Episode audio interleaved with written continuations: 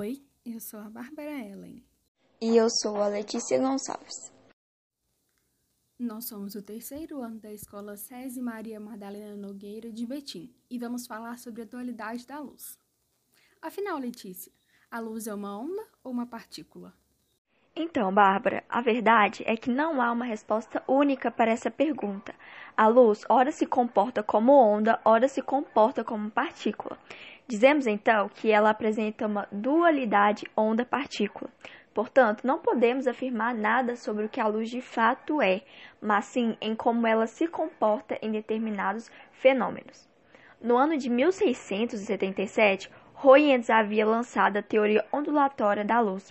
Ele classificou a luz como uma onda, pois achava que a luz vibrava os pontos do meio da mesma forma que o som faz.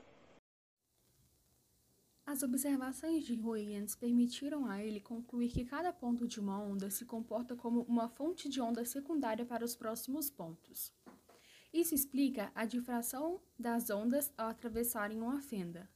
Mas podemos dizer que a teoria da luz começou a ganhar forças quando o físico e matemático Young montou um experimento que foi capaz de mostrar que a luz sofria difração. Foi por volta de 1704 que Newton apresentou a teoria corpuscular da luz, segundo a qual ela se comportava como se fosse um fóton. Ele propôs que se a luz fosse realmente uma onda, ela poderia contornar obstáculos, como acontece com o som. Caso a luz fosse uma onda, o fenômeno físico da difração impossibilitaria a formação de regiões de sombra e penumbra. Assim, podemos afirmar que quando a luz se propaga no espaço, ela se comporta como onda, mas quando a luz se incide sobre uma superfície, passa a se comportar como fóton. Então é isso. Vemos vocês na próxima. Tchau!